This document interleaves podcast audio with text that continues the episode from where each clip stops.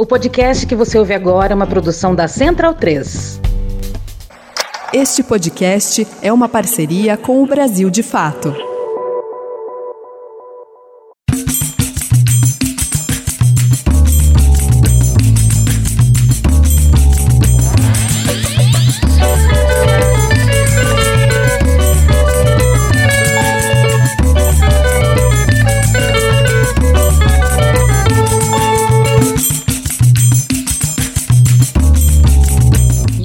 Pessoal, beleza? Como é que estão vocês? Aqui tudo bem. É, estamos aqui com mais um episódio do podcast Medicina em Debate e hoje discutindo o cotidiano do trabalho na atenção primária com um personagem e uma figura né, muito especial para gente, que daqui a pouco vocês vão conhecer, ele vai se apresentar e e eu estou na expectativa de que a gente vai fazer um, um, episódio, um debate muito interessante hoje. Mas antes disso, vamos chamar o nosso o meu amigo de todas as jornadas, Rodrigo. E aí, Rodrigo, como é que você está? Olá, pessoal. Bom dia, boa tarde, boa noite. Vamos começar mais um episódio, né? Hoje a gente está com o nosso convidado Renato, que já vai se apresentar. E a gente pretende discutir um pouco sobre o cenário do trabalho na atenção primária, trabalho médico e também do cenário de precarização do trabalho. Massa. Vamos lá, Renato. Mas antes da gente chamar o Renato, Rodrigo, eu queria precisava dar uns recadinhos para o pessoal, né? A gente, como vocês sabem, né, no início de todos os episódios isso é avisado, a gente tem duas, duas grandes parcerias para a construção desse podcast. A Central 3, que é uma central de podcasts, né, que, é, que ajuda na produção desse, desse podcast do Medicina em Debate e também o Brasil de Fato, que é um grande parceiro para nós na construção do, do podcast, nos ajudando nas edições, na divulgação. Eu precisava trazer um recadinho justamente do Brasil de Fato para vocês. Vamos lá. O Brasil de Fato, que é nosso parceiro, está de aniversário esse ano, está fazendo 20 anos. São duas décadas produzindo um jornalismo alinhado com as lutas populares em várias linguagens e formatos, sites, TV, rádio e agora podcasts tudo isso feito com muito rigor jornalístico e sem patrocínio de empresário das mídias comerciais. E para manter esse jornalismo de interesse da classe trabalhadora, eles estão com uma campanha de financiamento coletivo. Você pode ajudar com uma contribuição única via Pix ou assinar uma das contribuições mensais a partir de 15 reais, com muitas recompensas bacanas. Acesse o site apoie.brasildefato.com.br, que a gente vai colocar na descrição do episódio, e contribua para o jornalismo independente.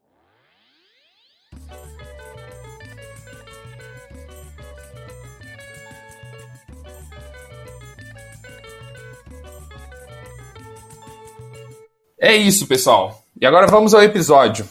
E para começar esse episódio, né, agora, finalmente, chamando o nosso convidado, Renato Santos. É, paraense, torcedor do Paysandu e muitas outras coisas mais. Se apresente para a gente aí, Renato. Bom, pessoal, primeiramente aí, bom dia, boa tarde, boa noite. Eu estou muito feliz de estar aqui conversando com, com vocês, especialmente na companhia do, do Marco Túlio, do Rodrigo, que são camaradas aí, né, de, de muitas lutas. É, eu sou, como o Marco falou, sou de Belém do Pará. É, eu sou médico de família e comunidade e atualmente sou professor na Universidade Federal do Recôncavo da Bahia. E aí eu fico entre o Recôncavo né, e Salvador. E estou fazendo é, doutorado em sociologia, estudando as relações de trabalho, sindicalismo, desigualdades sociais, é, no Centro de Estudos Sociais é, na Universidade de Coimbra, né? E tenho participado de pesquisas sobre trabalho, condições de trabalho na atenção primária é, e na saúde, né? tanto com em projetos coordenados pela professora Maria Helena Machado, como também com, com várias professoras muito queridas né, na, da Escola Politécnica de Saúde Joaquim Venâncio, né? como, por exemplo, o, coordenado, projeto coordenado pela professora Márcia Valéria Morosini. E é isso, a gente está aí, já tem um, um bom tempo é, estudando essas coisas, e só para o pessoal me conhecer mais um pouco, né? Eu sou, eu sou de Belém, mas assim, eu fiz residência em Porto Alegre. Depois eu fui para o Rio. E aí agora eu cheguei. Agora já tem um tempo que eu estou aqui na Bahia e não sei o que me espera lá pela frente. Assim, né? Então, já morei um tempo também em Portugal, então, de certa forma, é, tem todas essas trajetórias aí que a gente pode conversar hoje, né? Tá tudo muito ligado. O pessoal fica brincando que eu sou um pouco errante, mas Renato também tá de parabéns aí na sua, trajetória, viu?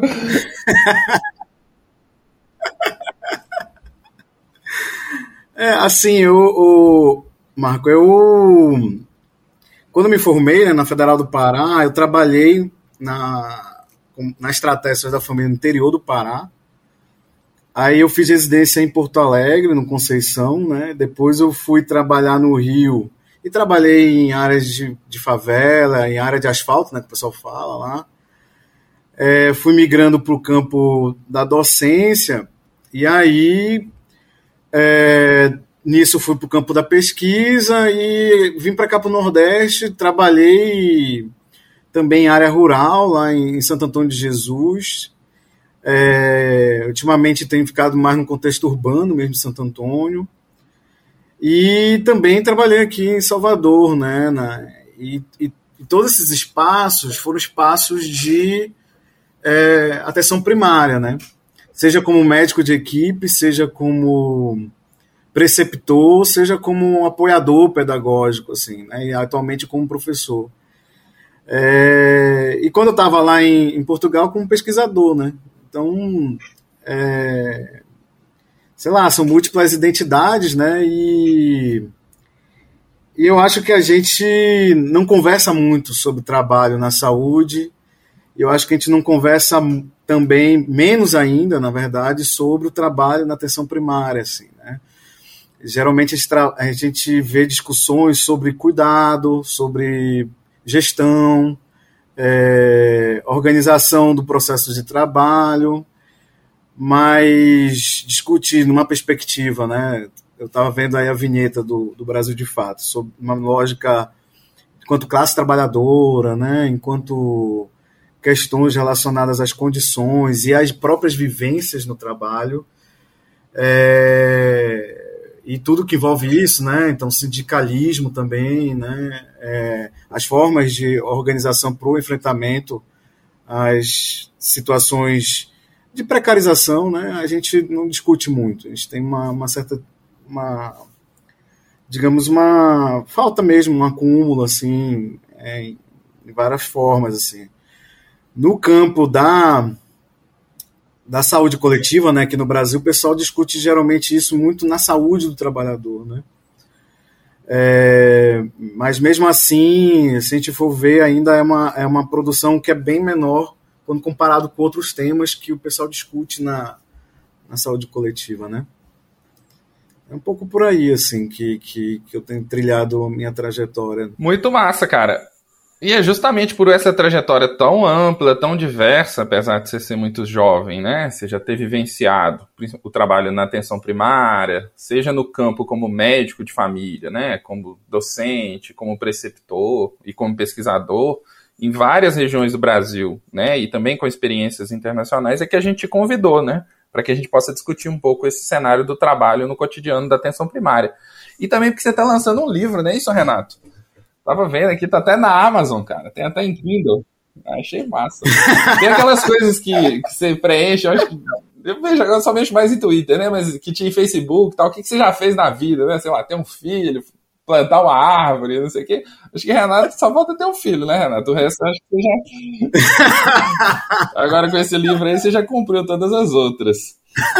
Mas é isso, o Renato está lançando um livro que é fruto de uma de suas pesquisas, né? Que chama Novos e Velhos Desafios no cotidiano do trabalho na atenção primária à saúde no Brasil, da editora Apris. E é um pouco sobre esse livro e sobre a pesquisa que embasou esse livro e pesquisas posteriores, como o seu, o seu doutorado, é que a gente vai conversar um pouco aqui hoje. Você podia contar um pouco mais, Renato, do, do que, foi essa pesquisa, né? De como é que ela se desenvolveu e dos, dos resultados que vocês encontraram.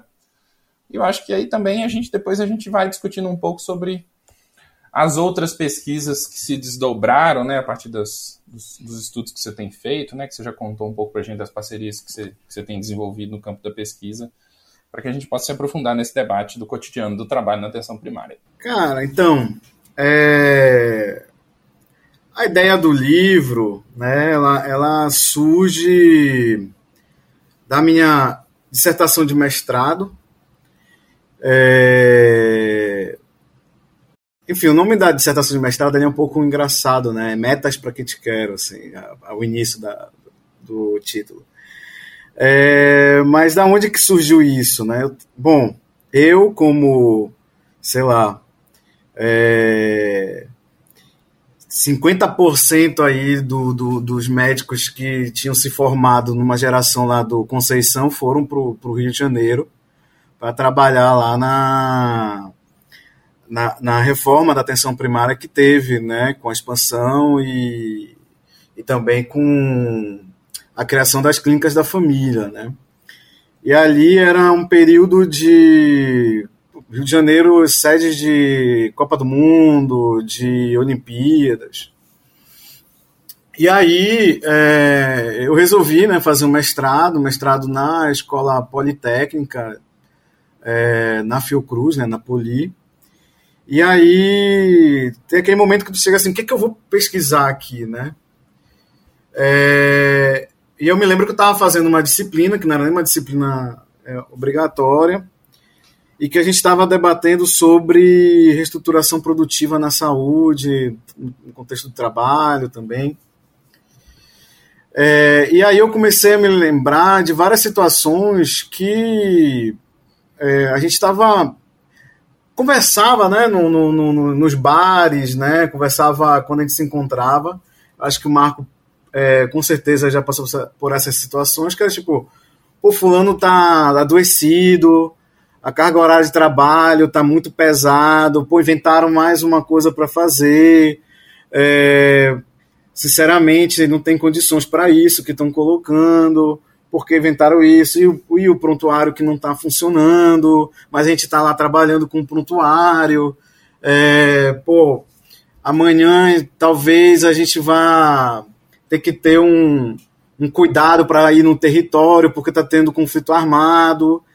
E aí, assim, isso a gente se encontrava e falava sobre essas coisas, né? E, e isso me chamou muita atenção até um dia que, assim, durante o trabalho, é, eu acho que eu reagi de uma forma que muito inesperada, e aí eu fiquei encucado com isso, assim, do porquê, de repente eu tive uma determinada postura. É, e pensei assim, bom, eu acho que tem alguma coisa aí que está relacionada com o cotidiano do trabalho na, na, na no, naquele momento e eu vou estudar isso. Só para a galera entender o que, que a gente está falando, é, o Rio de Janeiro, como uma cidade olímpica, cidade de Copa do Mundo, ele expandiu muito rapidamente essa cobertura né, de, de, de equipe de saúde da família. E para fazer isso, ele utilizou algumas estratégias. Ele aumentou o número de vagas de residências na, na, na medicina de família e comunidade, e ele modificou a forma de gestão é, utilizando algumas coisas como organizações sociais na saúde para contratar o, o, os trabalhadores, utilizou formas de gestão e gerenciamento do trabalho é, em que os trabalhadores tinham que fazer prestação de contas né, de, do que estavam fazendo, mais atrelado a uma retribuição financeira. Então, se a pessoa atingisse determinadas é, metas, que é bem isso mesmo, você conseguir uma retribuição é, para a unidade, para a equipe, para você, entendeu? É, mas muitas das vezes essas metas, né, e essas formas como, como isso estava sendo gerenciado e, e como estava sendo feita a gestão no Rio de Janeiro, é, os trabalhadores não participavam dessas discussões. No máximo, eram gerentes de unidade que eram, que eram convidados, porque boa parte disso se dava muito a nível da própria Secretaria Municipal de Saúde do Rio de Janeiro, né? E desses contratos realizados com, com organizações sociais, né? Claro que, assim, o Rio de Janeiro, nesse processo, é, melhorou várias questões relacionadas a indicadores de saúde, né? porque as pessoas não conseguiam acessar unidade de saúde, outros serviços, né? E você ter ali é, equipes estruturadas, com equipamentos que ajudassem ali na, na, na sua rotina de trabalho, isso também é, ajudou bastante assim a, a melhorar né, a, as condições, pelo menos de atendimento dessas pessoas, né? Por exemplo, é, para o pessoal ter noção, a gente trabalhava às vezes em clínicas que tinham seis equipes, aí você tinha acesso à radiografia, à eletro, é, alguns exames complementares, você tinha apoio de, é, de equipe multiprofissional, né, no NASF, mas sempre parecia essa questão de que você parece que não estava dando conta, que alguma coisa estava estranha, que sempre estavam trazendo é, algumas inovações e a gente não estava preparado para aquilo. E isso se somou num determinado tempo com a real possibilidade de você ser demitido.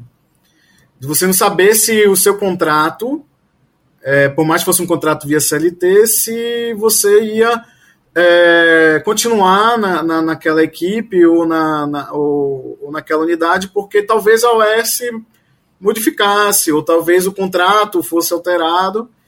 E isso criava, então, uma situação de instabilidade grande, assim, também com todas essas situações né, da, da, da atenção primária. Então, é, essas coisas que, que motivaram Marco e Rodrigo a, a pesquisar as coisas que eu pesquiso, é, e aí eu fiz essa, uh, esse mestrado, é, e daí a, chegou um determinado momento, e a gente pode conversar também isso depois, que, que eu achei que valeria a pena publicar como livro. Principalmente quando a gente começou a ver muitas mudanças é, na política nacional de atenção básica, estratégias como Previne Brasil, é, muito a própria fundação da ADAPES, um cenário que que assim tinham várias coisas em comuns com que tava, com que aconteceu no, no, no Rio de Janeiro. Então, só para dizer para o pessoal, a, a minha dissertação é um estudo de caso, né? Então, eu estudei o caso da reforma de São Primário Rio de Janeiro, é uma pesquisa qualitativa que acompanhei uma equipe na zona norte do Rio. E, e aí, uma, um debate muito no campo da sociologia, né, dos, também dos estudos do trabalho, que envolve psicodinâmica do trabalho, enfim, é, diversas áreas aí. E que aí, então, a gente fazia algumas inferências né, e algumas elaborações com outras coisas que estavam acontecendo no mundo do trabalho no geral e também é, na saúde, né? E, e, assim, com esse recorte da atenção primária, a gente tem muita coisa publicada, né? Muita coisa estudada a nível de hospital, mas em nível de atenção primária, a gente ainda está é, construindo, acumulando, né? É, debates sobre isso. E aí, na, na, na, nessa pesquisa, né, a gente identificou questões sobre sobrecarga de trabalho, é, a questão das, das constantes mudanças no ambiente de trabalho, é, e isso relacionado às questões das metas. Né? E eu trabalhei muito com, com, com como é que isso se, se aparece né, na subjetividade do trabalhador. Né? E, e aí eu fui atrás de alguns conceitos, como o conceito de penosidades, lá, que é um conceito da sociologia francesa, do que constrangimentos, né? São situações que tornam o trabalho mais penoso, né? mais difícil para o trabalhador, colocando a, a, até em xeque a sua identidade enquanto trabalhador, o seu reconhecimento né? enquanto profissional.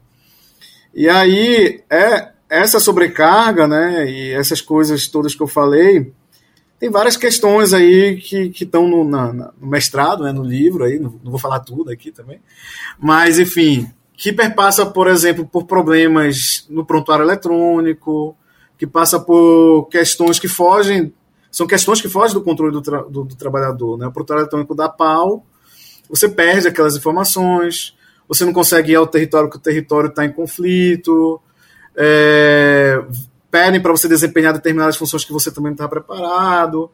E aí dá essa sensação né, de sobrecarga de trabalho, né? É, e um, um, desgaste no campo da subjetividade e que isso, enfim, pode gerar diversas coisas, né? Tem muita coisa publicada é, fora do país e algumas coisas também já chegaram aqui sobre até suicídio, né? Um trabalho. Então é algo, algo bem dos nossos tempos, assim. Renato, você fala na sua pesquisa, né, que o título é Novos e Velhos Desafios para a PS, né? Teve diferença sobre o que eram desafios antigos e o que a gente projeta como desafio recente? Ou você mais no sentido de, de identificar fatores que já aconteciam antes e que se perpetuam até hoje, né? Nesse cenário da atenção primária. Cara, então, é, é, é cutucar a onça com vara curta aí nesse sentido, né? É, o Brasil é um, é um, país extremamente desigual e que tem várias coisas que são consideradas modernas e várias coisas que são extremamente atrasadas, né? Então, quando a gente está falando de atenção primária, é, às vezes a gente vê algumas análises do pessoal dizendo que agora a coisa vai mudar, agora a coisa vai ser assim assado, né? E, na verdade, a gente já tinha diversas situações muito complexas né, na atenção primária. É importante colocar para pro, os nossos ouvintes aí que é, a estratégia de saúde da família é algo muito novo, é da década de 90, então é ainda mais novo que, a, que o SUS. É, e tiveram várias já modificações né, a, a, a, até agora, assim. E, e ela é multifacetada porque ela é, ela é assentada na questão territorial. Então, ela, ela varia muito na sua conformação, na sua forma de organização. E a gente tenta ter umas diretrizes nacionais, assim, né?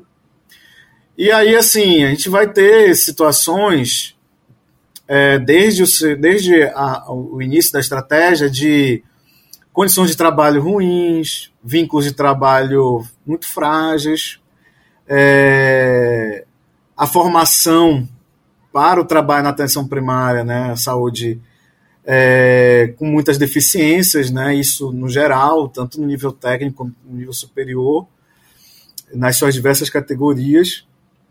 E o que a gente vê hoje é que essas propostas agora vai, não, que a gente vai fazer um, um incentivo financeiro que vai para tal situação, não, porque agora a gente vai é, colocar a, a, a APS mais próximo das pessoas, a, a APS agora vai se modernizar, é, vamos fazer é, coisas fascinantes agora, mas tem problemas de antes que não foram necessariamente resolvidos, e aí a galera vai fazendo as coisas e vai assumindo aquilo como algo natural. Então, um exemplo.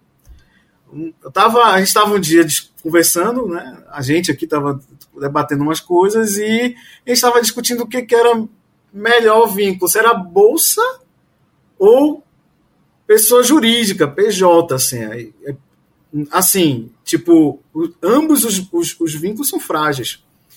Então estava naquela história de que qual é o vínculo que é menos frágil em relação ao, ao, outro. E aí aquela história, se a atenção primária ela é a, a porta de entrada do sistema, é ela que é o centro da rede, que vai coordenar a rede, tem que ter uma estratégia é, muito consolidada no que é fundamental para que ela funcione, que é em relação aos, recursos humanos, a força de trabalho, condições de trabalho, é, qualificação para isso. É, e a gente tem muitas dificuldades, né? Porque aí não é uma questão só da saúde, né? É importante trazer esse recorte. A gente vive num país que é, a gente tem boa parte do mercado de trabalho é, no setor informal, né? E a gente passou por diversas situações de reformas trabalhi reforma trabalhista, perdas de direitos, E na saúde isso também afeta em, algum grau, né? Então, isso é importante trazer aqui. A outra é que o mercado de trabalho na saúde ele é muito desregulado, né? É, o pessoal entender, eu vou ter diferentes categorias profissionais, medicina, nutrição, odonto, nível médio eu vou ter técnico de enfermagem, vou também ter agente comunitário de saúde, mas a leis que regulamentem, é, por exemplo, aberturas de vagas, ofertas de trabalho de acordo com as necessidades regionais, pisos salariais básicos, isso é muito solto, né? A gente está vendo aí que, por exemplo, a enfermagem já está há um tempo aí batalhando na história do piso básico, né, do, da, da enfermagem, que foi uma categoria que que é uma categoria importante para a atenção primária e foi uma das mais afetadas na, na pandemia né, de Covid-19. Então, assim, na hora o pessoal quer bater palma, Ei, vamos lá, gente, vamos cantar uma música, vamos fazer uma homenagem aos trabalhadores da saúde. Mas no momento que tem questões que são importantes para os trabalhadores, a gente não vê isso é, aparecer né, na, na, de forma tão evidente, né? Renato, cara, eu tenho é, pleno acordo contigo, assim, eu acho que há uma dimensão central do, das questões do trabalho na atenção primária que passam por, por melhores condições de trabalho, assim. Isso tem a ver com, com vínculos de trabalho mais estáveis, é, quanto também com condições de trabalho melhores para que as pessoas atuem, né? Eu, eu, tenho, eu tenho total acordo com isso, assim. Mas eu fiquei pensando uma coisa, cara. Eu fiquei até preocupado com esse episódio, porque uma coisa, assim, eu acho que eu faço bem algumas coisas, assim, mas uma coisa que eu sei fazer bem é reclamar. E reclamar do trabalho, né? Uma coisa que a gente sabe fazer é reclamar do trabalho, né? E. e... e eu fiquei preocupado, porque eu acho que o tema, né, do, seus estu do seu estudo, eu estava lendo um artigo que se lançou mais recentemente, e, e, e tem um pouco a ver com isso, esse conceito de penosidade, e diz respeito muito do cotidiano, da dinâmica do trabalho. E eu fiquei pensando um pouco isso, assim, eu acho que é impressionante, assim, como, como a, o sofrimento é algo cotidiano e descrito pelos trabalhadores da atenção primária, né? Tava conversando com uma amiga minha, uma figura super interessante, idealista, militante, assim, que, que, que atualmente trabalha, é baiana e trabalha no interior da Bahia, sobre as questões da vida. A gente, por acaso, começou a conversar é, via redes sociais e, e ela falando é assim, há poucos anos de formado, há poucos anos terminou a residência, né? Tá começando a vida profissional agora, e o quanto tem sido sofrido o trabalho, assim, para ela, sabe? E ela comentando, ela falou, Marco, você conhece alguém dos, dos amigos nossos que não tá reclamando, assim, que, né? Aí eu tô falando dos médicos de família, que são as pessoas que a gente convive mais, ou seja, o topo, né, do, dos trabalhadores, né? Os mais bem remunerados, com me, os com melhores condições de vida no campo do trabalho na atenção primária e as pessoas, de maneira geral, com, com um grau de sofrimento muito grande, idealistas, né, que estão construindo algo que elas acreditam. Então, tem uma, uma, uma, certa valorização salarial bastante razoável, né, assim, né, talvez, claro, outras especialidades médicas talvez ganhem melhor, melhor do que a gente, mas a gente ganha muito bem em relação à média, né, das, dos, das pessoas que a gente convive, muito melhor, né, e e fazendo algo que em certa medida nos identifica, né? Então, que é algo que produz sofrimento também no trabalho. Se fizer algo que não faz muito sentido para você, né? a gente não, a gente faz algo que faz sentido pra gente. E o grau de sofrimento ainda é muito grande, sabe? E eu fico tentando pensar um pouco sobre isso, assim, sabe? E aí tem uma coisa no trabalho na atenção primária que, que, que me chama a atenção, que eu fiquei pensando muito, é que a gente não tem, que é uma coisa que eu queria discutir com vocês, assim, a gente não tem controle de nada, né, do nosso trabalho, assim, né, assim. Aí vou tentar ser um pouquinho mais claro sobre isso, que eu acho que isso diz respeito um pouco sobre, é, sobre esse, essa questão do sofrimento, assim. Que eu acho que reflete em dimensões mais macro, que um pouco do que você estava falando agora, mas diz, diz, respeito também um pouco a dimensões do, da microdinâmica, assim, não sei se existe esse termo, né, do trabalho, assim. Que é, assim, né, sei lá, você não tem um, um um perfil de pacientes que você atende. Você atende todo mundo. Né? Você não tem o um número de pacientes por dia, porque sua agenda, de maneira geral, é aberta. Então, ou seja, você não tem controle do seu tempo, né? Você não tem controle, às vezes, da dinâmica de trabalho, até por mudanças gerenciais, né? É, intervenções do, da gestão do trabalho, na sua rotina de trabalho. Você não tem padrões muito estabelecidos de, de propostas de trabalho. Isso é muito influenciado por cotidianos da política local, por aspectos, às vezes, mais diversos, assim, da, é, que, que são externos ao seu trabalho, que isso influencia o seu trabalho no, no, no cotidiano, sabe? Você, às vezes a impressão que se tem é que você não, você não controla nada, assim, sabe? E isso produz em você uma, né, pelo menos para mim isso é muito claro, produz um sofrimento muito grande, assim. É, isso é algo desafiador, você construir estratégias de gestão desse processo de trabalho para que você consiga minimamente gerenciar o que é sempre imprevisto, né? É sempre imprevisível o seu trabalho, o que tem uma certa um certo fascínio, em certa medida, né? Assim, você nunca não, não tem monotonia, né? É, não tem monotonia em diversas dimensões, mas ao mesmo tempo isso, isso é algo bastante desafiador. Eu não sei, assim, eu tô, tava pensando agora, assim, falando sobre isso, mas eu acho que isso é uma dimensão. E eu uhum. acho que no Rio, cara, e eu trabalhei no Rio, né? Acho que você chegou a comentar isso. No isso ganha uma dimensão maior, cara, porque aumenta as variáveis, né? É, e aí eu queria depois, no final, comentar um pouco sobre a variável agenda. É, e, e, ganha dimensões do contexto da cidade, né? Do, do, de uma cidade extremamente complexa, com, é, com conflitos no território, com violência muito, muito cotidiana e uma dinâmica de, de, de, de trabalho muito pesada, né? Assim, uma coisa. É... E aí eu acho que tem um pouco no Rio, assim. Aí eu acho que se mistura muitas coisas, um pouco dessa dimensão mais contextual da cidade. Mas tem uma coisa que a cidade fez, que assim, que a, a rede de saúde do Rio, a expansão da atenção primária é muito recente, né? Um pouco, um pouco que você está comentando. E a rede é muito desarticulada, muito desorganizada. Uhum aos poucos se organizando, e aí é um processo mesmo. Uhum. E começou a se organizar a partir da atenção primária, o que é um caminho, né? Uhum. Só que isso produz nos trabalhadores uma sobrecarga imensa. Como não é organizado e como as pessoas chegam para a gente e como a gente, nós somos coordenadores do cuidado, a gente ficou responsável por dar conta de tudo, né? Assim, então a regulação é toda centrada na atenção primária os enormes fluxo, é, desafios de fluxo que ainda estão para ser construídos precisam ser que a gente dê conta. Isso vai fora um, um número enorme de pacientes que você tem que atender, de, de demandas reprimidas pela falta de acesso anterior e por ter equipes que não são privilégio do Rio, né, que são realidades muito parecidas com outras realidades muito inchadas você tem uma demanda imensa, assim, né? Então você tem muito paciente para atender, você tem que dar conta dos problemas diversos deles, conseguir regular esses pacientes,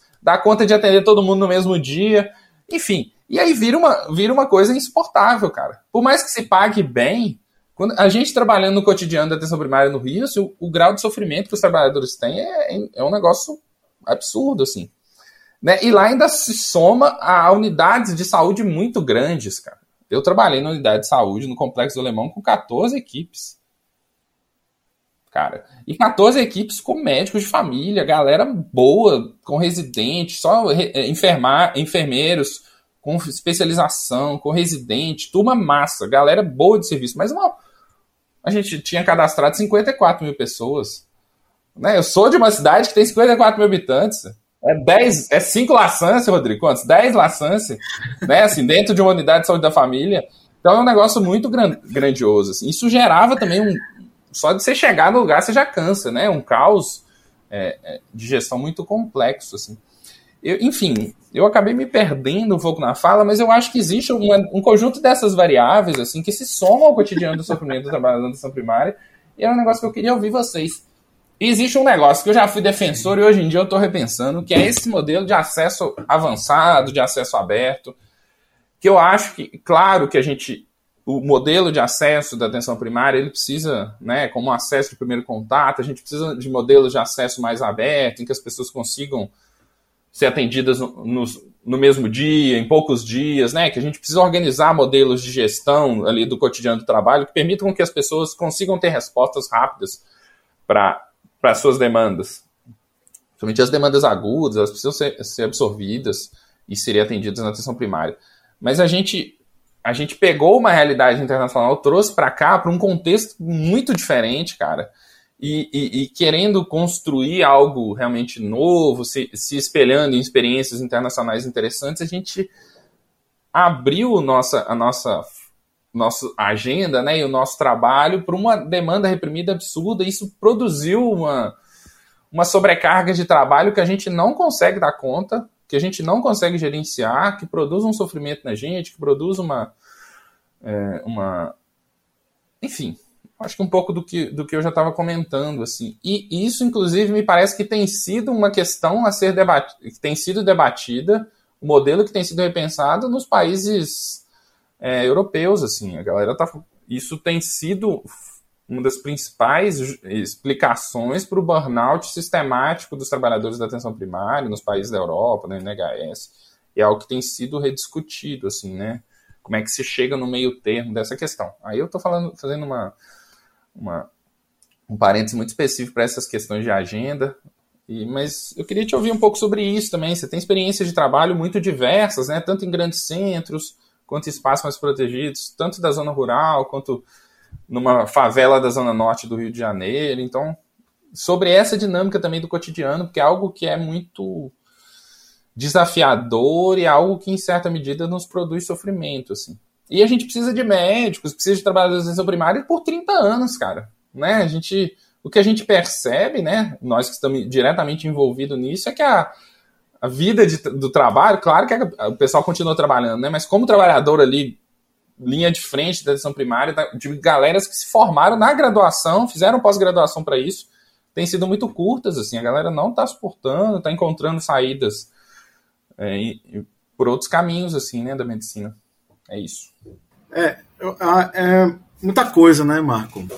É, isso aí dá para a gente gravar uns três podcasts, gravar depois mais uns cinco, é, tomar várias cervejas ou outras bebidas e ficar conversando muito sobre isso, né? Mas enfim, é...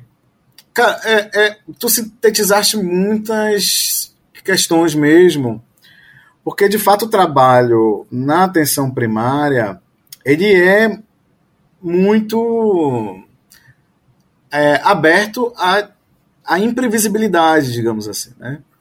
É, e aí, isso é uma questão importante para a gente pensar o trabalho, a organização do trabalho, para para esse nível de atenção, né? Então, assim, a gente tem uma cultura institucional de pensar formas de organização como se a gente estivesse é, numa perspectiva de trabalho hospitalar, e não é isso, entendeu? Por causa justamente dessas variações. Então, ah, você vai fazer isso, você vai fazer aquilo, você vai fazer aquilo. É... E quando a gente tenta trabalhar numa perspectiva, então, mais inter ou multidisciplinar, as pessoas têm um pouco de dificuldades para organizar o processo de trabalho. Então, isso é um elemento. É... O outro é que, de fato, na, na questão dos serviços, a mobilização enquanto trabalhador ela se dá muito no campo da subjetividade. Tem uma questão concreta, mas tem essa questão da, da, da de como que você se, se mobiliza, se organiza para desempenhar determinada função, fazer determinada atividade. E a gente pensa numa perspectiva, né, vários vários é, elementos na, na, na, teóricos trazem isso aí de muito da produtividade, uma lógica muito quantitativa. E, e, a, e, essa dimensão mais subjetiva, qualitativa, ela fica deixada às vezes de lado. Então, por exemplo, dependendo da situação, é, alguém pode entender que você, é, por ter aferido 10 pressões arteriais em 10 pacientes, você executou seu trabalho bem. Enquanto que você, em detrimento de um outro que ficou é, um tempo ali na consulta falando sobre mudanças de estilo de vida e que é algo que, né, dentro da, da literatura médica, aponta que é primordial quando a gente está falando de doenças crônicas, né, de hipertensão e diabetes, que é o, o beabá né, da, da, da, da nossa. da onde a gente atua, né, na atenção primária. E aí, assim, é, a gente precisa entender esse contexto nosso, né? É, e quando a gente dialoga com esse contexto mais internacional, é entender que às vezes determinadas é, situações, ideias que podem dar certo na, digamos, em alguns países da Europa, às vezes não dá certo aqui, entende? Então, por exemplo, quando estive em Portugal, é, o pessoal trabalha com uma lista de pacientes de 1.800, 1.900 usuários. É, e o pessoal está sofrendo né, com isso. Quando a gente vai para a Inglaterra, tem, tem, tem, tem, tem pacientes sofrendo, tem, tem, tem médico sofrendo no trabalho com uma lista de pacientes de mil. Né? E quando a gente vai olhar na nossa forma organizativa aqui no Brasil, é muito mais do que isso. Assim. É, então você vai aumentar muito essa, essa, esse, você pode aumentar esse sofrimento no trabalho. É, outra questão, em Portugal, na atenção primária, os trabalhadores majoritariamente são funcionários públicos. Então tem uma estabilidade. Então, quando você faz uma proposta de inovação, é, de gestão, de financiamento, de organização, você já parte de um patamar. Outra questão, o sistema de saúde português é um sistema de saúde que, que ele é centralizado. Eles estão tentando descentralizar. E por que eu trago isso? Porque, em, porque assim, a gente está falando de um país, Brasil, gigante, com mais de 5 mil municípios e numa, numa estrutura federalista, e um dos países que é, tem um contexto social extremamente desigual. É desse patamar que a gente tem que partir a discussão, entende? É, e aí, nesse sentido, é, é complexo e, e, não tem resposta é, fácil para isso. Mas algumas coisas estão aí já gritantes, por exemplo, a quantidade de, de pacientes cadastrados numa equipe, né? é, vínculos mais estáveis de trabalho, é, formas de contratação é, que tragam, que selecionem pessoas mais qualificadas para aquilo. É, propostas de formação, entendeu? Tem várias coisas que, que a gente já produziu sobre isso. Então tem coisas aí que não, ninguém está inventando a, a, a roda nesse sentido, né? Então, veja, é, é, óbvio que a gente, mesmo que a gente faça várias dessas coisas, a gente vai continuar falando do trabalho. Porque tem aquele meme, né? Trabalhar é pior que morrer, mano. É um meme aí que o pessoal coloca muito disso. Mas é, quando a gente pensa em determinado patamar, assim, para ter um, um, certa estabilidade, a discussão já, já muda um pouco, né? Então, por exemplo, pessoal com quem eu, te, quem eu entrevistei em Portugal, eles reclamam do cotidiano do trabalho, como a gente reclama aqui, fala de uma desvalorização, mas se eu falar que eles podem ser demitidos a qualquer momento, eles não vão entender o que eu estou falando, entendeu? Se eu falar para eles que a gente atende 4, 6 mil pessoas, os caras vão dizer assim: também não vão entender o que a gente está falando, entendeu? É outra coisa, assim. É, então, tipo, é, a gente, sabe, tem diferenças aí importantes que a gente precisa pensar quando a gente vai traçar algumas estratégias. Então, por exemplo, ah, recentemente teve uma greve importante no NHS. De, em 75 anos teve uma greve dos enfermeiros, porque Bom, é, tinha o, o, Reino Unido tinha um presidente negacionista, né? Foi uma foi um dos mais altas taxas de contágio e de contaminação de Covid, afetando os trabalhadores, tanto na sobrecarga como quem adoeceu e quem veio a falecer. E tiveram propostas de melhorias salariais, melhores condições de trabalho, isso não se avançou. Eu estou falando isso do Reino Unido. Né? É, então tem um cenário aí de como as coisas estão se degradando e que a gente precisa é, se atentar a isso. Por isso que essa coisa de do que, que é novo, do que, que já estava posto aí. Então, por exemplo, é, a DAPES, que foi colocada aí, ela vai resolver o problema da regulação dos recursos humanos na atenção primária? É, o Previne Brasil ele tem dimensões de que, que fazem análises qualitativas do trabalho. É, a forma de financiamento ela está atrelada é, a análises numa perspectiva que considere outros elementos ou somente quantitativos dentro de uma determinada padronização. É, então, tem essas coisas, né? A, a gente vive, então, num, num, num, cenário de muitas incertezas e e assim a gente saiu de uma pandemia, né?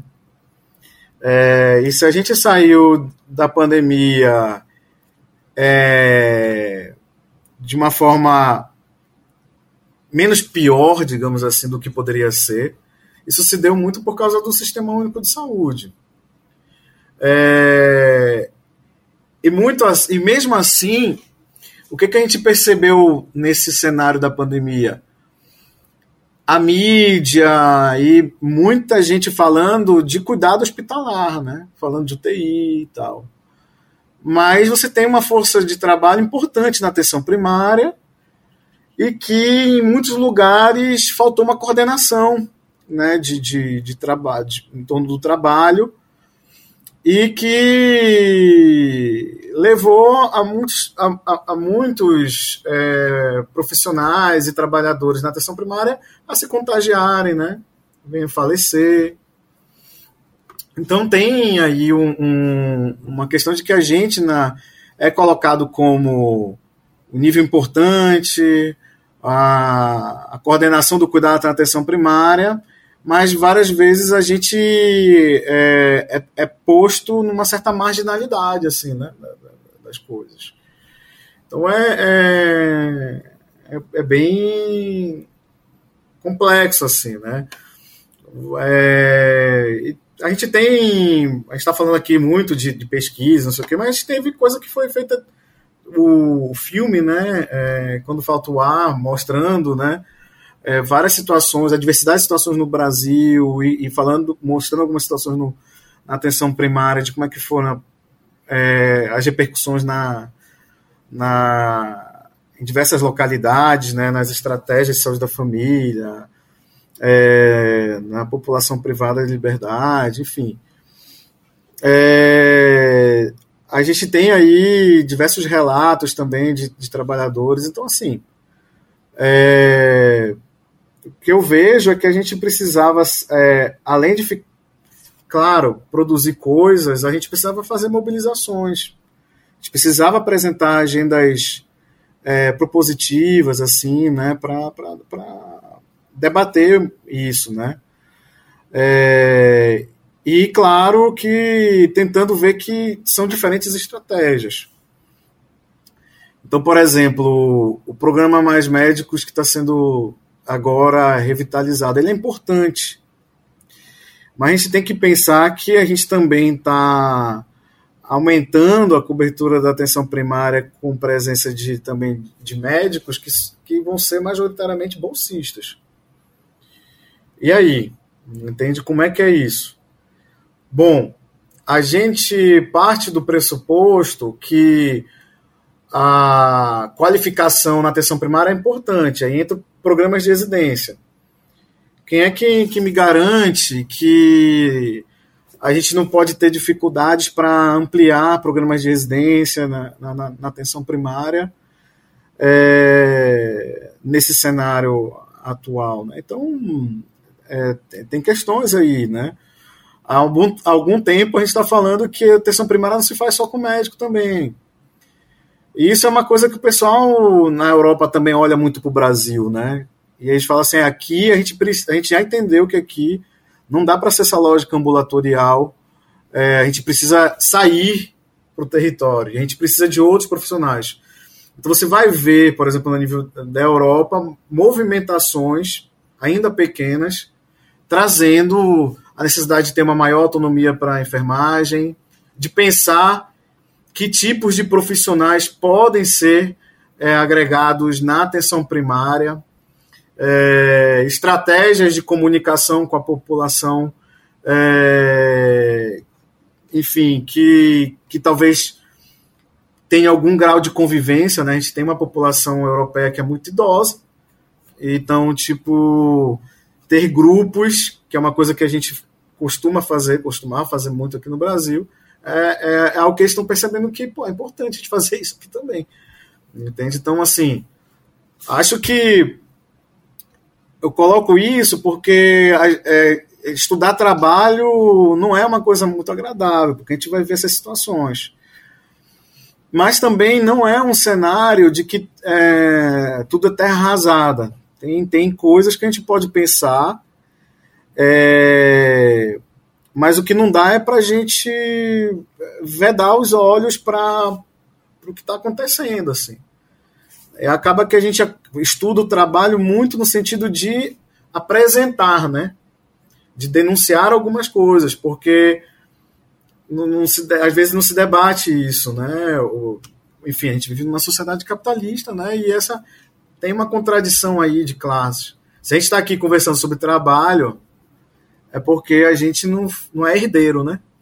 E aí a gente está aqui tendo que trocar nossa, conversar sobre nossas angústias, né, e refletir sobre a vida e, e ver como é que a gente lida com essas situações que a gente está conversando aqui, né? Então, Renato, é muito interessante o que você está trazendo. É, a gente ainda tem, eu queria trazer uma, um, um ponto, né? Você falou que em seu estudo você abordou a questão, né, da, da, da do processo de implantação lá das OS no Rio de Janeiro, né? É, apesar da gente já discutir sobre isso, muita gente ainda acredita que a OS ela pode ter tido resultados positivos, né? Em termos de, de ampliação da assistência e etc. Esse debate é muito comum, né? Quando a gente fala de, de OS. Eu gostaria que você falasse um pouco mais, assim, o que, mudou com a inserção das OS no Rio, assim, é, além desse cenário de precarização do trabalho. Por que, que ganhou tanta visibilidade no país essa, esse processo de implantação? E por que, que o Rio de Janeiro optou por esse formato de, de expansão no âmbito da atenção primária? Assim? E essa relação com, com a precarização do trabalho mesmo, né? A gente também tem uma coisa muito comum, que é os médicos, né, sobretudo, parte da categoria acredita que que a PJ é um vínculo, né, que dá uma certa rentabilidade um pouco maior. Por que, que existe essa visão, assim, de não priorizar, né, direitos trabalhistas, da gente pensar que vínculos mais estáveis possibilita direitos quando você fica doente, por exemplo, né, e acaba sendo afastado em situações não previstas, ou mesmo não sujeitos a uma demissão no dia seguinte, né? do, do, do, próprio trabalho e que garanta mais segurança? Por que, que ainda essa visão, na sua opinião, ela ainda é predominante, assim, sobretudo entre os médicos? Tá, é, muitas, muitas coisas, mas vamos lá. É, sobre as OS, né? Primeiro, é, o, o Rio de Janeiro, ele fez... Eu estou falando da cidade, né? Eu estou falando os gestores no Rio de Janeiro fizeram uma opção política de implantar é, OS. O Rio de Janeiro não foi a primeira cidade a fazer isso, né? São Paulo já tinha feito isso anteriormente. Isso a nível de atenção primária, né? É... E, assim, o principal argumento que era colocado era que a implantação da OS ela desburocratizava é, o processo de contratações, o processo de é, compra de insumos, entre outras coisas.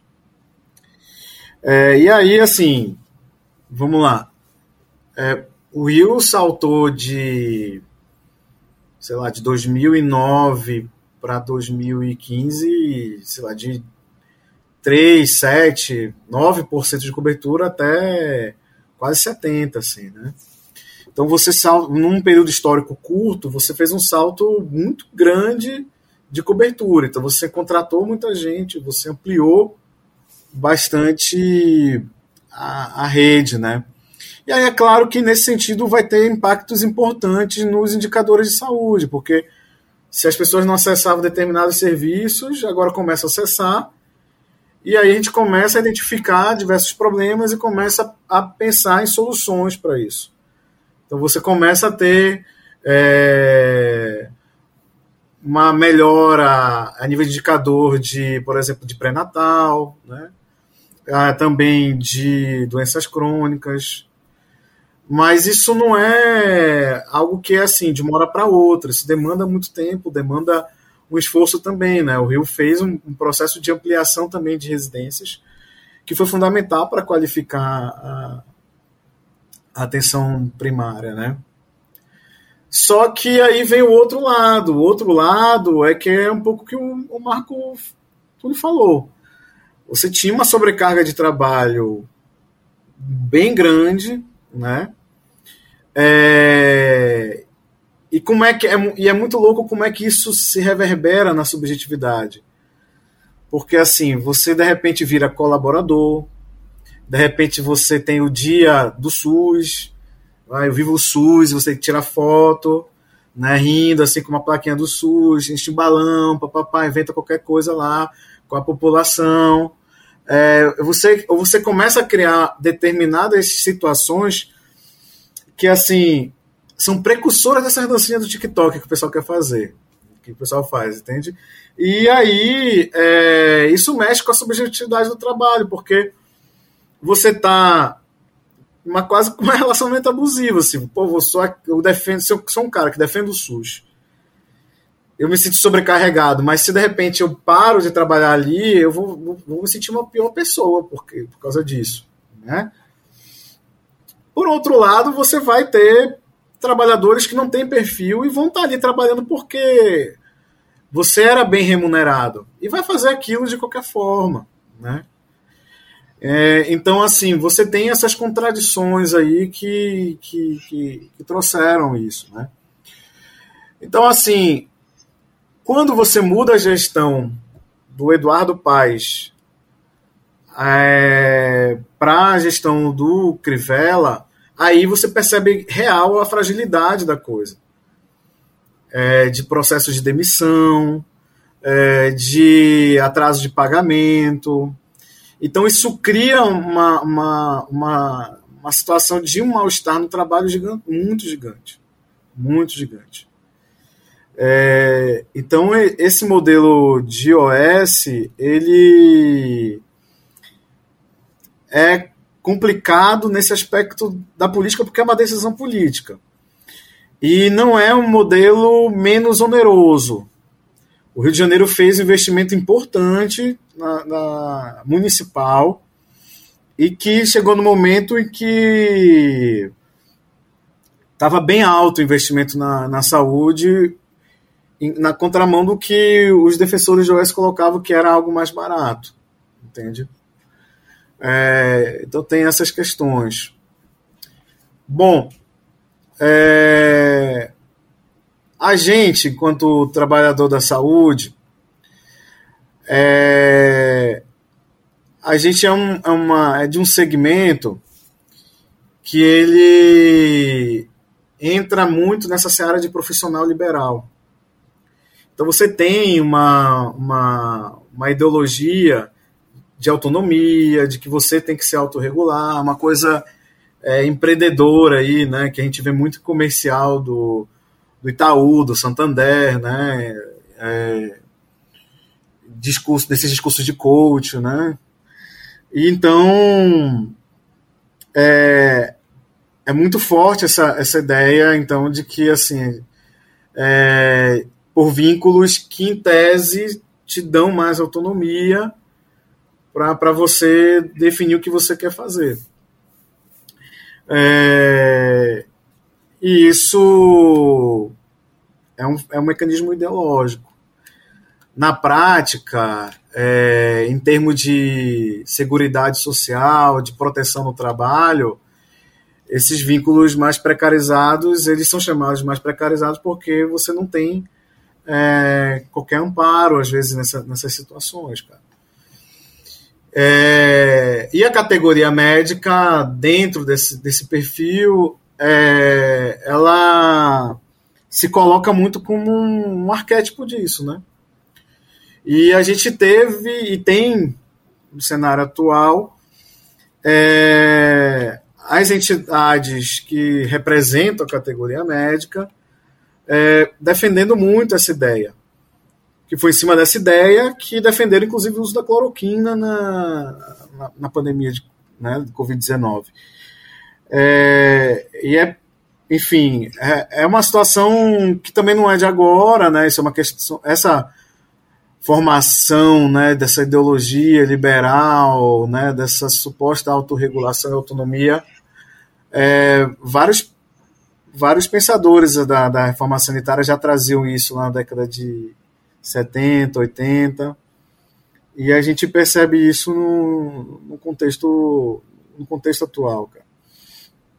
E assim, é, é, é, esse é um debate ideológico e que a gente precisa é, aprofundar, assim.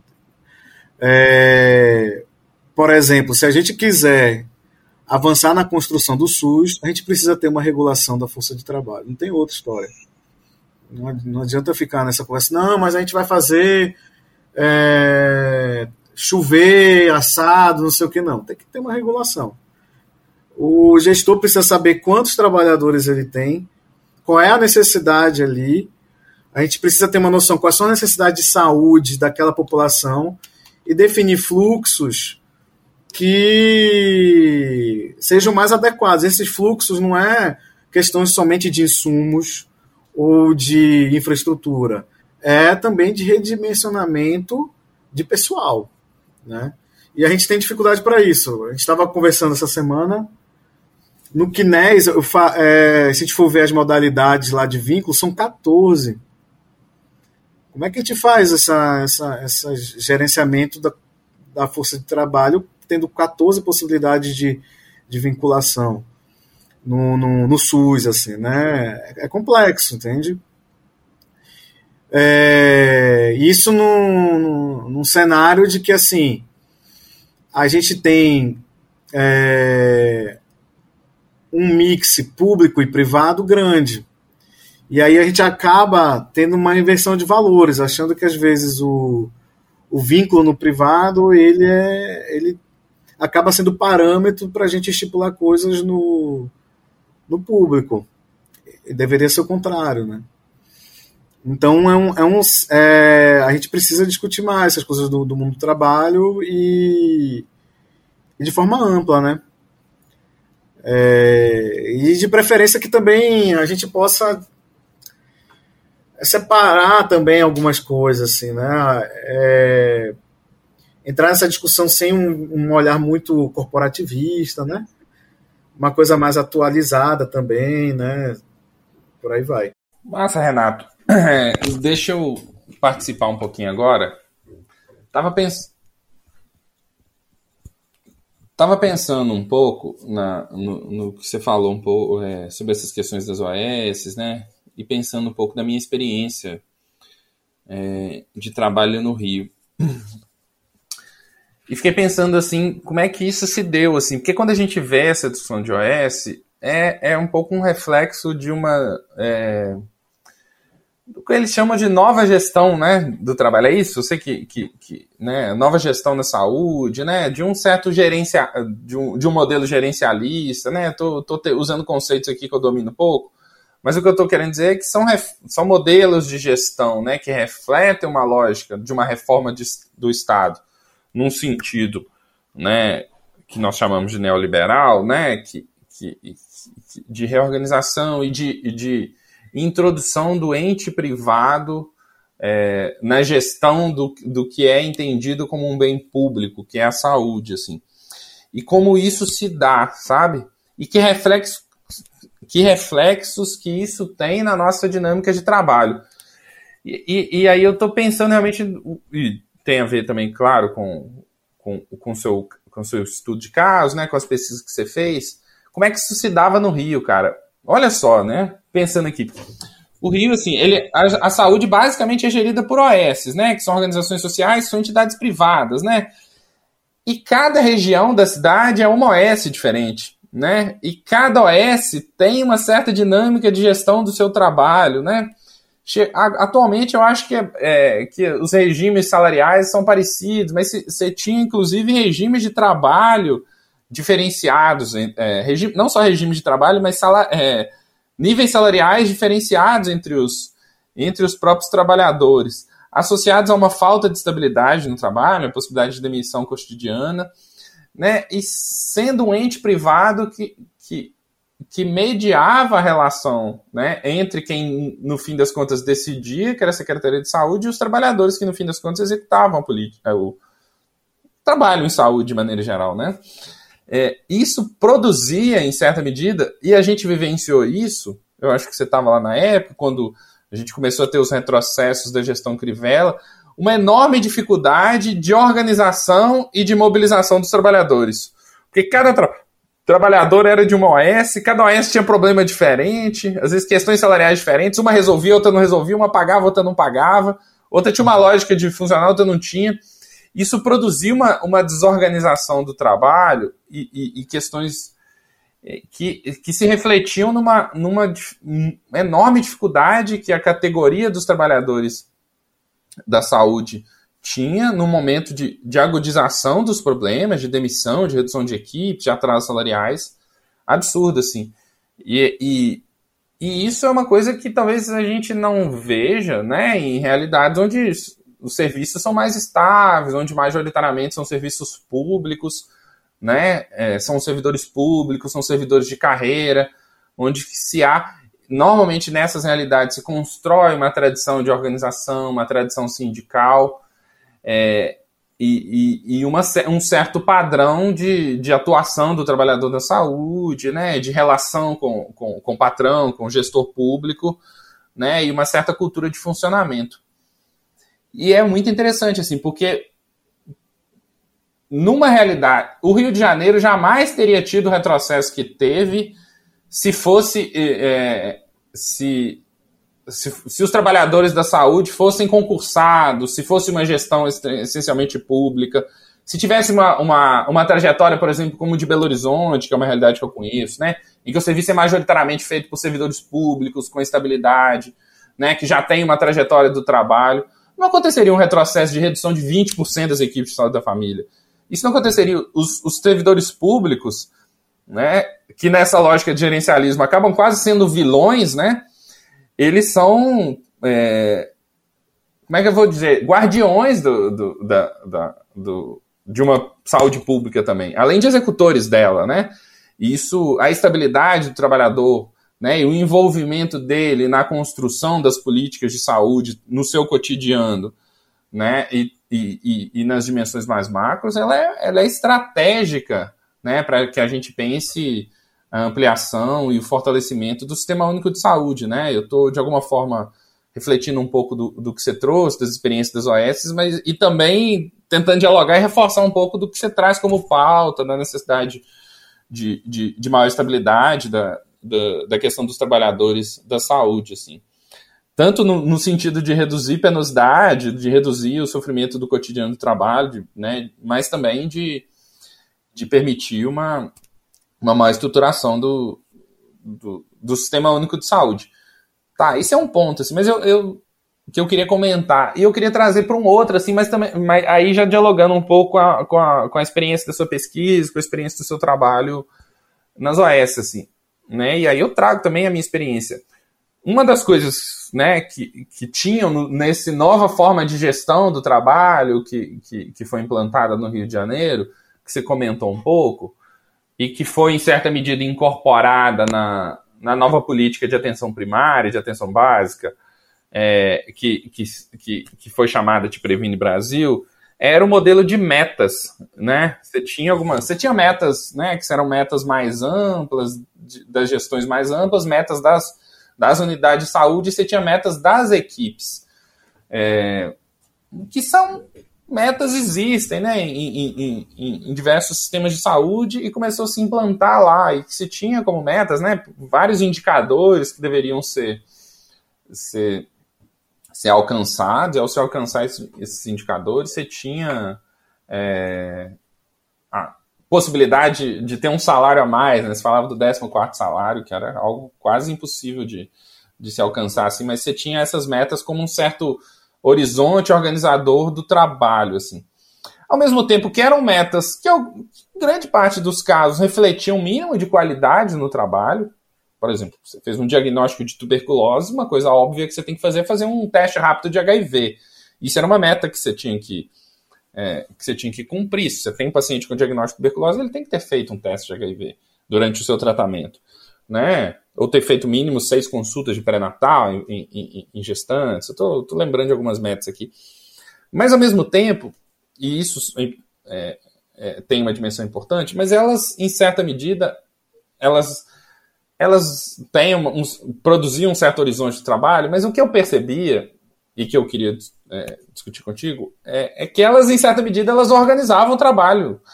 Elas acabavam sendo o, o que seria o, o, o, o piso né, do trabalho, minimamente cumprir aquilo ali, eles tornavam o teto, assim, o limite do trabalho. O trabalho ficava muito direcionado e organizado em torno do cumprimento das metas.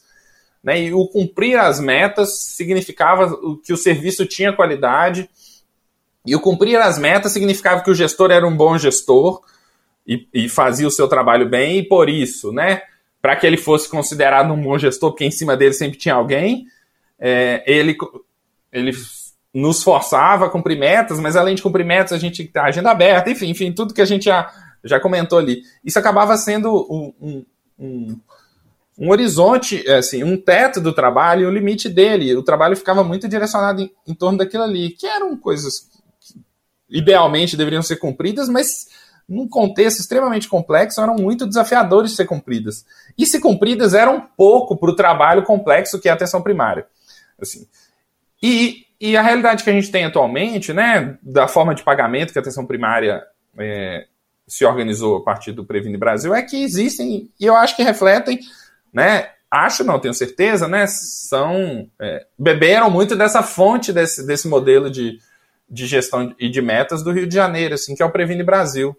Queria te ouvir um pouco sobre isso também. Você, comenta um pouco isso na, na pesquisa, tal, sobre essa questão da meta, de como isso organiza o trabalho, de como isso, enfim, implica, né, tanto na, na forma como o trabalho cotidiano da atenção primária se organiza, quanto, quanto a subjetividade do trabalhador também se, se é, afeta, né, essa subjetividade do trabalhador no, no cotidiano do trabalho? Ó, oh, assim, Marco, é... meta, né, pra, pra, de produtividade, é... ela mobiliza né, o, o trabalhador. A questão é que talvez essa estratégia ela também tenha limite. E que tipo de limite? Por exemplo, Será que a gente estabelecendo metas, é, isso significa que de fato a gente está tendo um trabalho de qualidade? A gente vai conseguir sempre estar tá mobilizando o trabalhador dessa forma? E aí existe, existem é, divergências sobre, sobre o uso das metas para isso. Né? É, e e especificamente na saúde, essas divergências são importantes porque porque, como tu falaste, a gente trabalha com com símbolos, com signos, né? Ou seja, a gente trabalha com coisas abstratas, assim. A gente está falando de cuidado, que tem um pouco de materialidade, né? Verifica a pressão, remédio, exame, mas vai ter muito de você de conversa, né? Vai ter muito de você é, acordar algumas coisas, né? Com, com, com o usuário, com a usuária, é, e que vão fugir também do seu domínio, né? E aí, como é que isso né, é, se envolve nessa história das metas nessa situação? É, e aí a gente precisa ter um pouco mais, a meu ver, é, de debate para isso. Se de fato isso é, influencia ou não.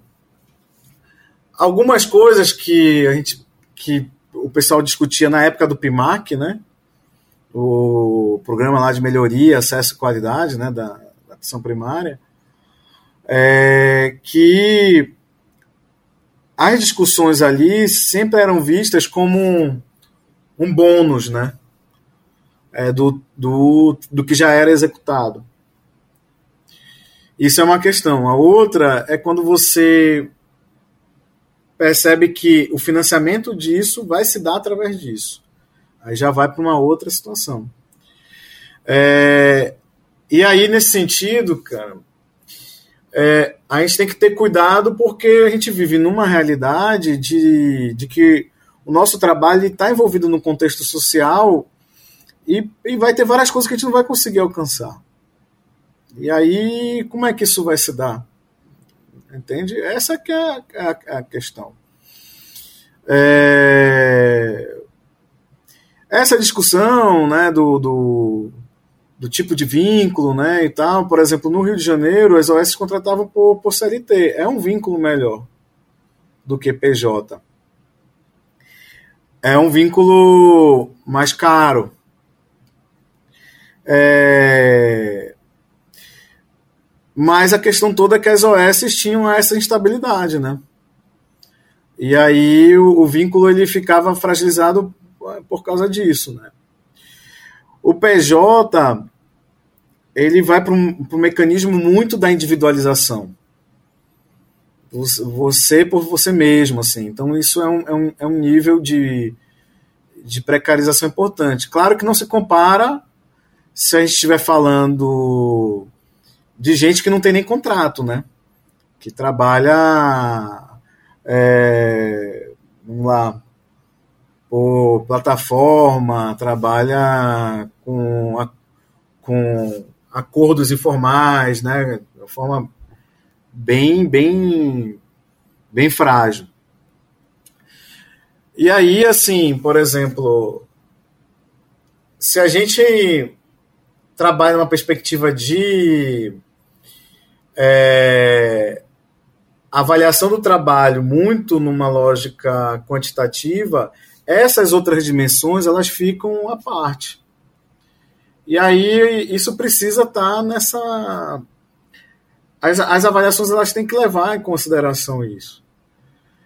E, e a outra também é que assim a força de trabalho ela é importante, mas ela não é a única coisa, né? Se você não tiver um mínimo de estrutura, é muito difícil de você é, trabalhar isso, né?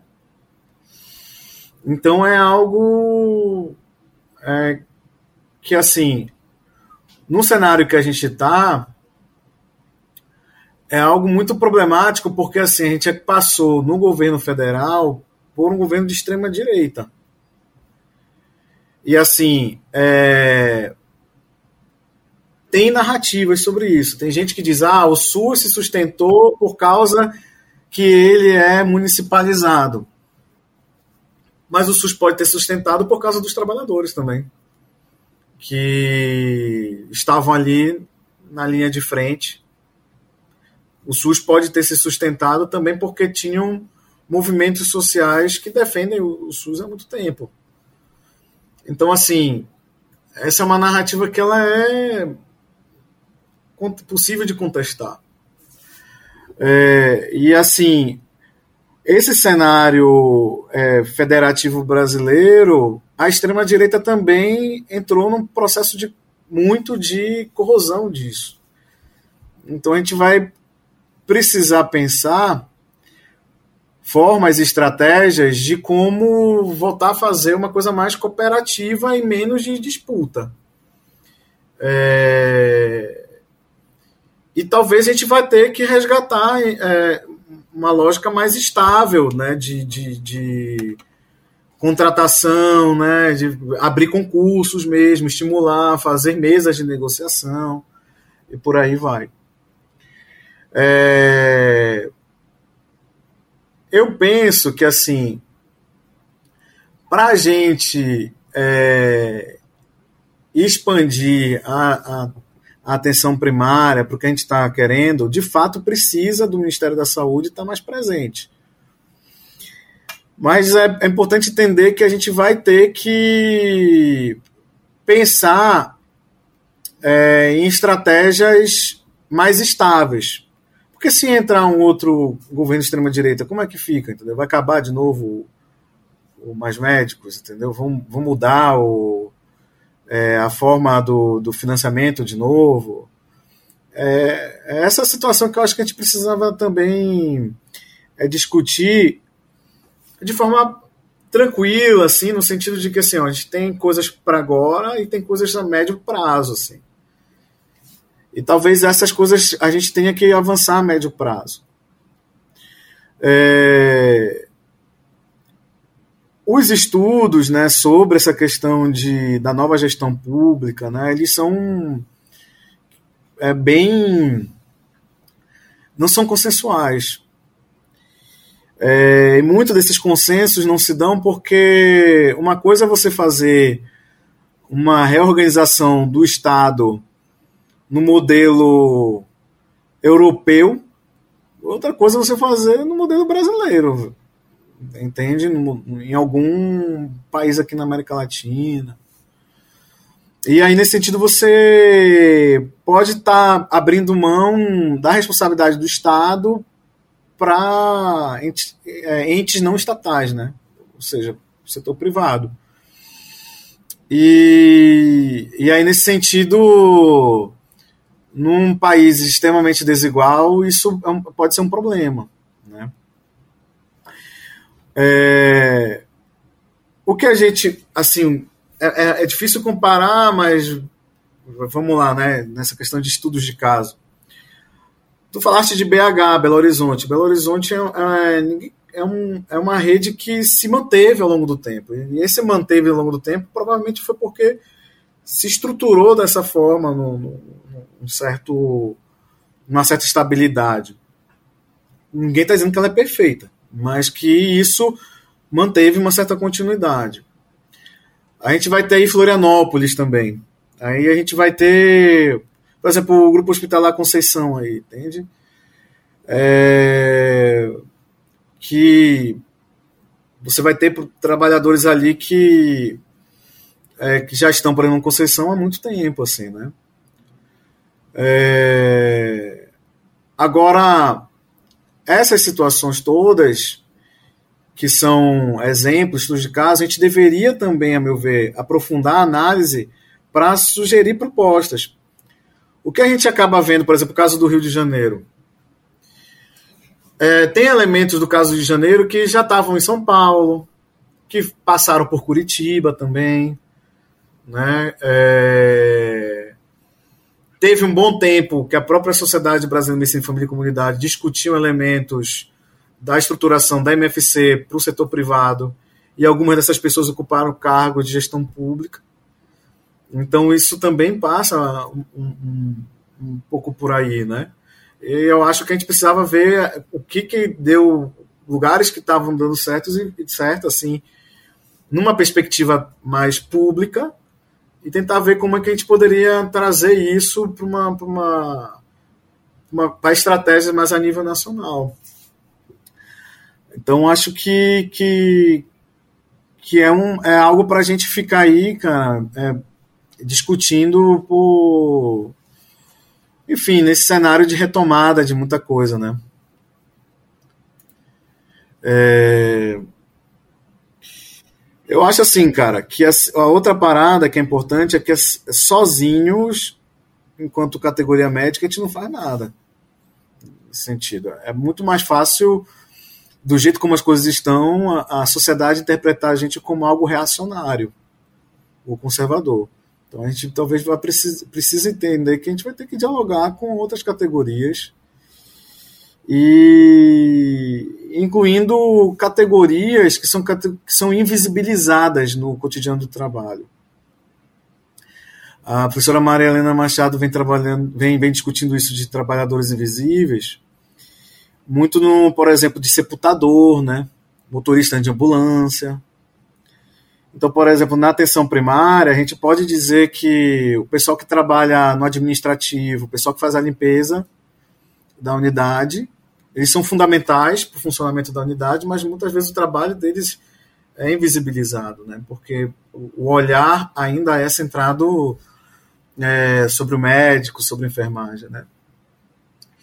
E, e aí, por exemplo, no contexto da pandemia, em que a gente precisava ter é, constantemente o, o, ambiente né, higienizado, a gente teve dificuldades para executar executar isso, né? Alguma, alguns fluxos no, nas unidades.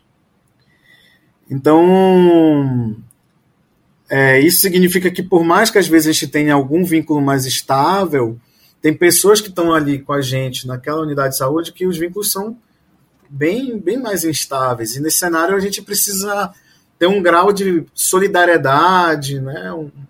uma certa é, compreensão de como é que a gente pode estar tá atuando junto em determinadas frentes de luta, assim, né?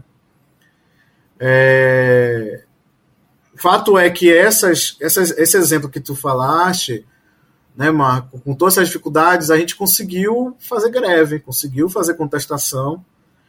E se hoje, no Rio de Janeiro, a gente é, mantém o um modelo de clínica da família e ainda com OS, é porque os trabalhadores se mobilizaram e conseguiram em alguns lugares fazer pontes com, a, com os usuários ou com as usuárias. Porque tem uma demanda também de que muitas vezes o nosso trabalho na unidade básica, na atenção primária, ele não é reconhecido. E isso causa é angústia, né? Causa na gente um, um senti sentimentos de desvalorização, né? É... Então, quando a gente consegue ter um reconhecimento minimamente do usuário, dos nossos colegas, isso já é muito importante para diminuir é... essa sensação de mal-estar, às vezes, do trabalho, né? De, até de adoecimento. Se a gente tivesse uma, uma às vezes, reconhecimento do próprio gestor, né, é, ou de outras entidades, é, isso também ajuda a, a minimizar isso. Né? É, por exemplo, é, eu vou falar de novo de Portugal, não estou falando que lá é melhor, não, gente. Só estou dizendo que Portugal é porque eu estou fazendo doutorado lá.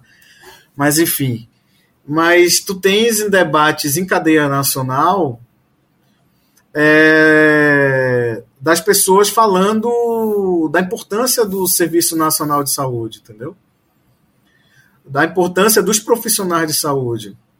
Isso você tinha antes da pandemia e você continua tendo.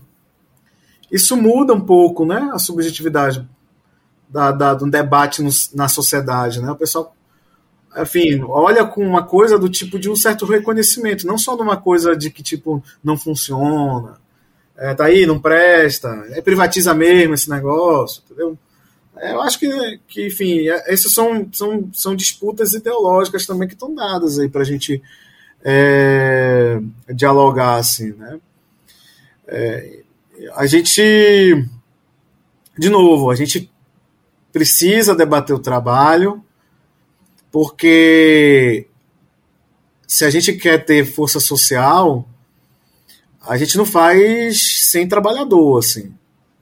E ninguém nos garante que, é, mesmo que agora a gente tenha é, um governo progressista, que a gente não possa ter um cenário é, muito complexo de negociação política e que coloquem pessoas que não são pessoas que tenham a, a devida qualificação para estar, tá, é, por exemplo, no Ministério da Saúde. Né? A gente estava vendo aí a movimentação do Centrão, por exemplo, para querer estar tá lá no, no, no, Ministério da Saúde.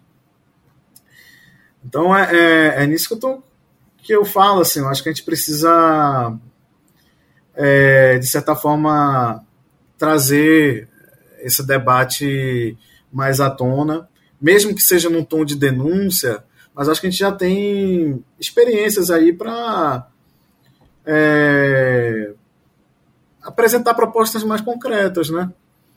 Assim, e aí, gente, é um debate ideológico também, não é só um debate econômico. A gente está falando de, de, de algo do público para o público, a gente está falando de, de trabalhador, né? está falando de é, de aí de conflitos mesmo, de, de classe, assim. Não, não dá para esquecer do velho barbudo lá. Ele já falava isso aí, pô. A gente precisa, às vezes, é, lembrar, né? Parece que fica meio esquecido isso. Então, Renato, a gente vai ter que ir finalizando por aqui, né? Porque foi um ótimo debate. Queria muito agradecer sua presença. É, realmente esse tema do trabalho, da precarização do trabalho, ele é muito extenso, né? São várias vários pontos da discussão. E, enfim, é, a gente gostaria de te pedir uma dica cultural para poder a gente poder estar tá passando aí para os nossos ouvintes estarem também é, contribuindo nesse, nessa dica cultural para os ouvintes curtirem um pouquinho também. Ó, oh, eu posso dar duas dicas culturais? Pode, fique à vontade. Ah, então. Ó, uma, uma dica cultural séria, né? É, é, um, é um filme que, que eu acho que traz um pouco de algumas coisas que a gente discutiu aqui, que é Dois Dias e Uma Noite. É um filme franco-belga e fala muito da, do, dessas mudanças no trabalho. E, assim, basicamente é uma, uma, uma mulher estava afastada do trabalho por problemas de saúde mental. E quando ela volta, o patrão tinha sugerido que os trabalhadores definissem se ela voltava ou não. E que se caso eles optassem por ela não voltar, eles iam ganhar um bônus de mil euros. É mais ou menos isso aí. Então é um, é, o filme rola nessa situação e aí tem um final de semana que, que ela vai tentar aí dialogar com as pessoas. Mas enfim, né, gente? Eu, eu não sou francês nem belga, eu sou do Belém do Pará, eu gosto de uma guitarrada. E nesse cenário de, de trabalho, né, tenso assim, é, eu deixo aqui como uma dica Lambada Complicada, do mestre Aldo Senna, porque é complicado, a vida é dura, mas a gente vai aí dançando essa lambada e se virando dentro do que é possível, né, gente? Então eu coloco essas dicas culturais aí para o pessoal, procura aí no Spotify que está escutando Medicina Debate, guitarradas paraenses aí, Aldo Senna, lambada complicada. Bom demais. Então terminamos esse episódio. E Renato, eles vão ouvir aqui com a gente para finalizar esse episódio. Como é que chama? Lambada complicada? Do mestre Aldo Lambada complicada. Mestre Aldo Senna. Então terminamos esse episódio com Lambada complicada do mestre Aldo Senna. E até semana que vem, pessoal. Tchau, tchau. Até mais, pessoal. Tchau, tchau. Tchau, tchau, gente.